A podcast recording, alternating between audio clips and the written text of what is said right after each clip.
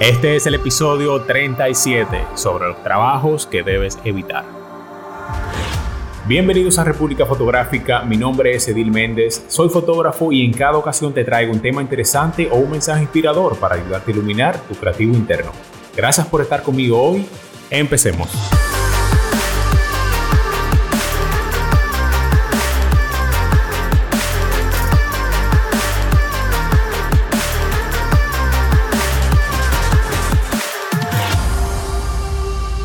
Massimo Vinelli dijo, es mejor morirse de hambre que conseguir un mal cliente.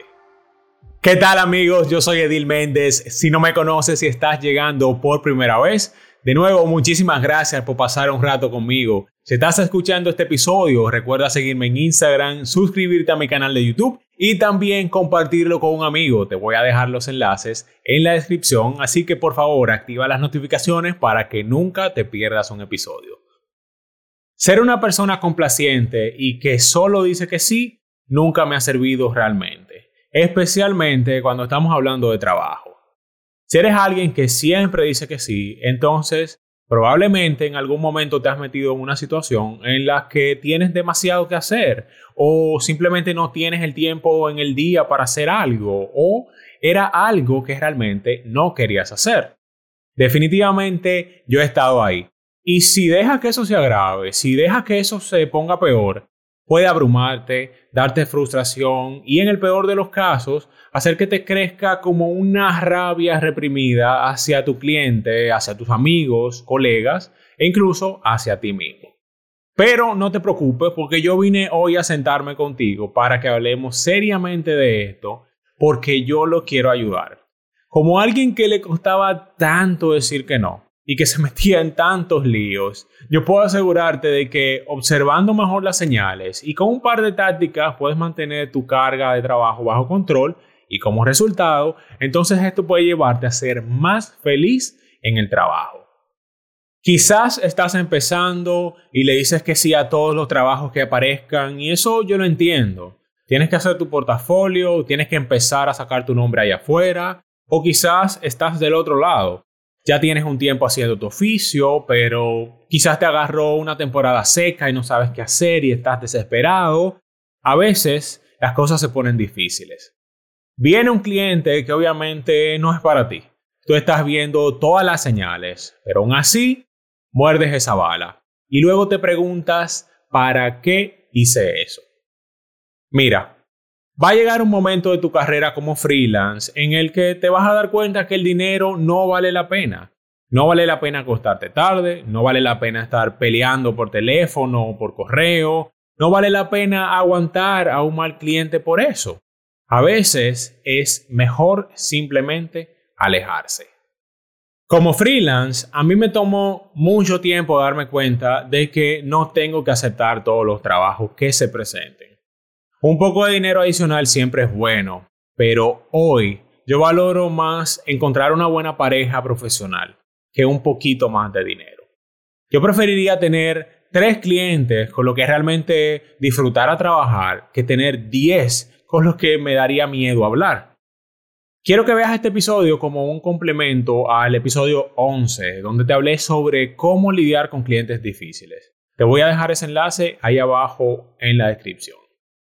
Como independiente, no hay nada peor que encontrarse atrapado en una relación con un cliente malo.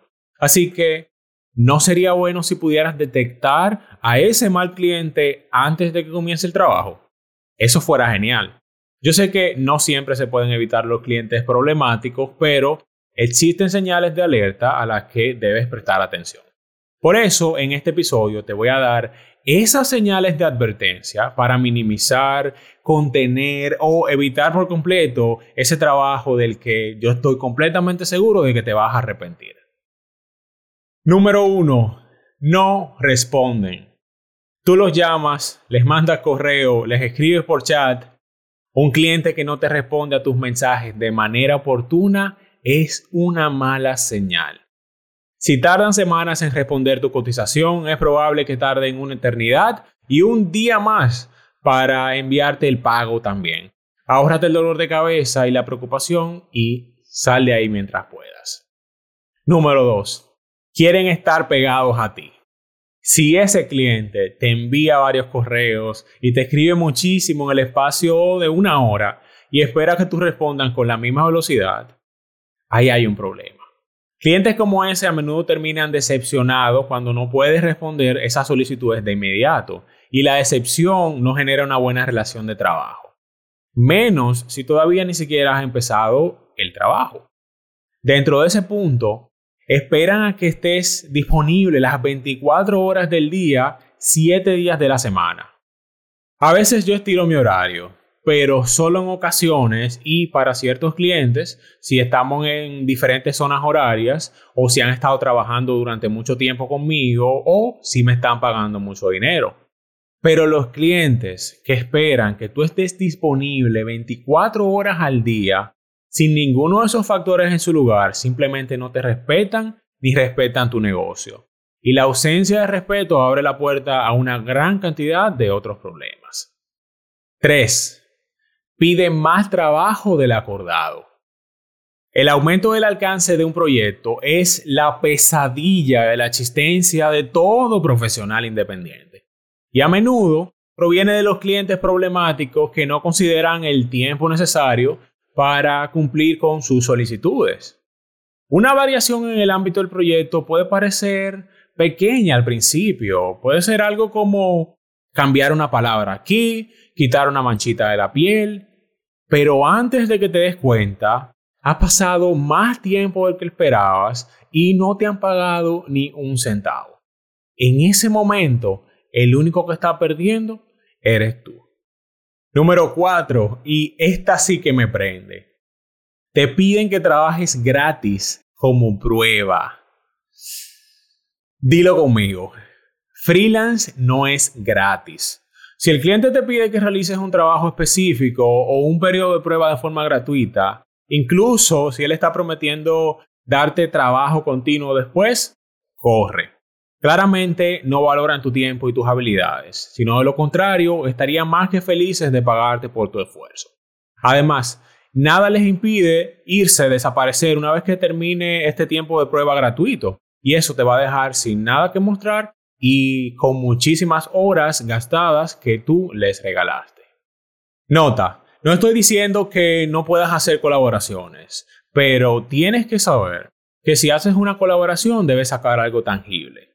Si quieres escuchar un poquito más acerca de mi opinión sobre eso, escucha el episodio 12 donde te hablo acerca de cómo construir colaboraciones efectivas. 5. Cuestionan el valor de tu trabajo más de una vez.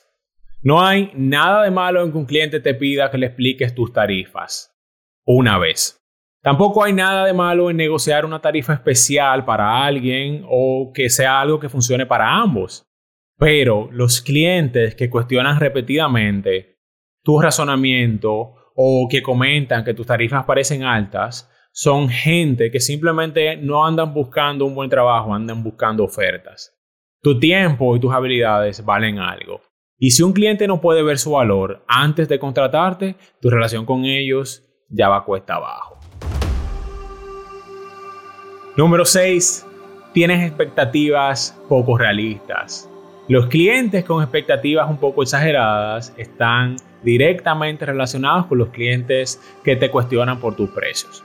Estos clientes esperan que le puedas hacer una sesión de fotos donde le vas a entregar 80 imágenes retocadas, completamente así súper nítidas, en una hora. Esos clientes tienen una lista así de larga de cosas que quieren hacer, pero no tienen presupuesto. Si no tienen una comprensión adecuada de la cantidad del trabajo o el nivel de inversión requerido para llevar a cabo su proyecto, te van a pelear por el precio que le des independientemente de cuál sea y tú vas a tener que dedicar más tiempo, vas a tener que dedicar un tiempo valioso a educarlos sobre por qué tu trabajo vale más. Pero cualquier cliente al que tengas que convencer para que te pague lo que vales no es un cliente con el que te va a gustar trabajar. Número 7. No saben lo que quieren. No hay nada más frustrante que trabajar con un cliente que no sabe lo que quiere. Esto incluye tanto a las personas que quieren una foto, que quieren un video, un maquillaje, lo que sea, pero no saben cómo debería verse. Y va hasta las personas que no entienden lo que haces ni cómo lo haces, pero piensan que ellos saben que tú necesitas una luz o tal cámara o tal marca y por ese motivo ellos saben que vas a hacer un buen trabajo. Si no es con eso, no se va a poder lograr. Por esta razón es que a mí me gusta llamar a todo el mundo siempre. Yo sugiero siempre o intento hablar 20.000 veces con las personas, asegurándome de que los dos estemos en la misma página. Porque antes del trabajo, o a más tardar durante el trabajo, es que todavía estamos a tiempo para resolver cualquier inconveniente que pueda presentarse. Sin una visión clara del proyecto, es probable que se sientan decepcionados con el trabajo que le vas a entregar. Y como lo mencioné antes, la decepción no contribuye a una buena relación profesional. Hace un rato les hablé de un punto que me prendía, pero te voy a dar uno que me prende aún más. El número 8 es que quieren que copies el trabajo de otra persona. Un cliente que quiere que copies el trabajo de otra persona es una mala noticia.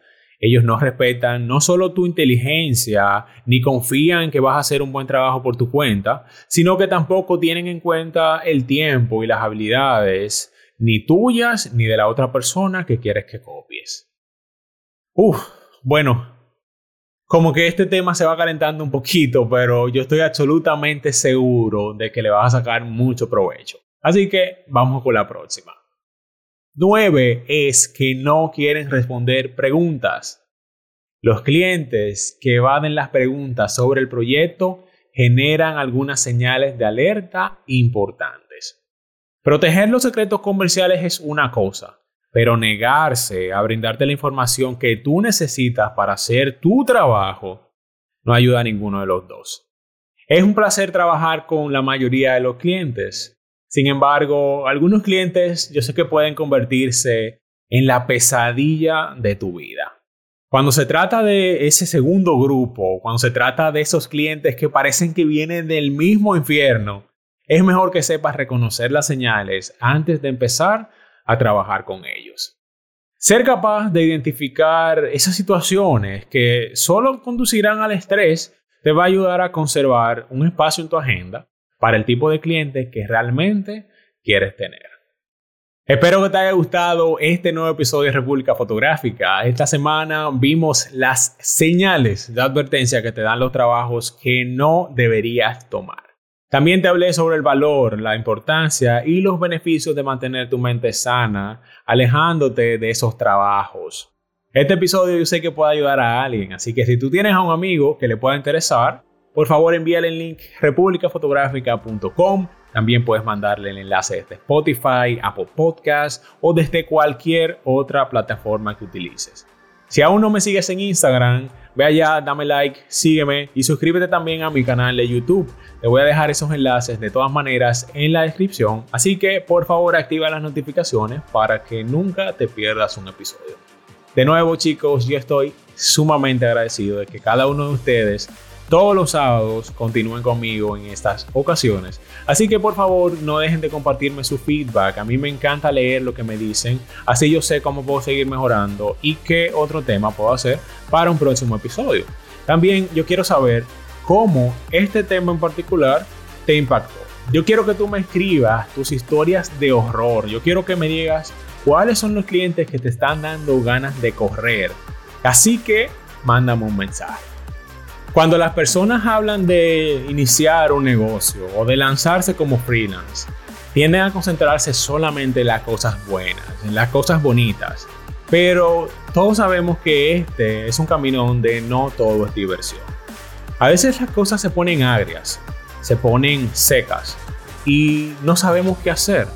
Y entonces llega ese cliente, lo ves llegar en un momento de desesperación y le dices que sí. Pero mira, la verdad es que no vale la pena. Tu tiempo, tu esfuerzo y tus habilidades tienen un valor. Y tú eres la primera persona que debe darse cuenta de eso. Si tú te conoces y empiezas a reconocer también todas las señales que te dije hoy, yo estoy seguro que vas a tener una carrera más larga, más agradable y vas a trabajar con las personas con las que realmente quieres trabajar. Muchísimas gracias por pasar un rato conmigo hoy, así que ya sabes qué hacer. Imagina, planifica y crea.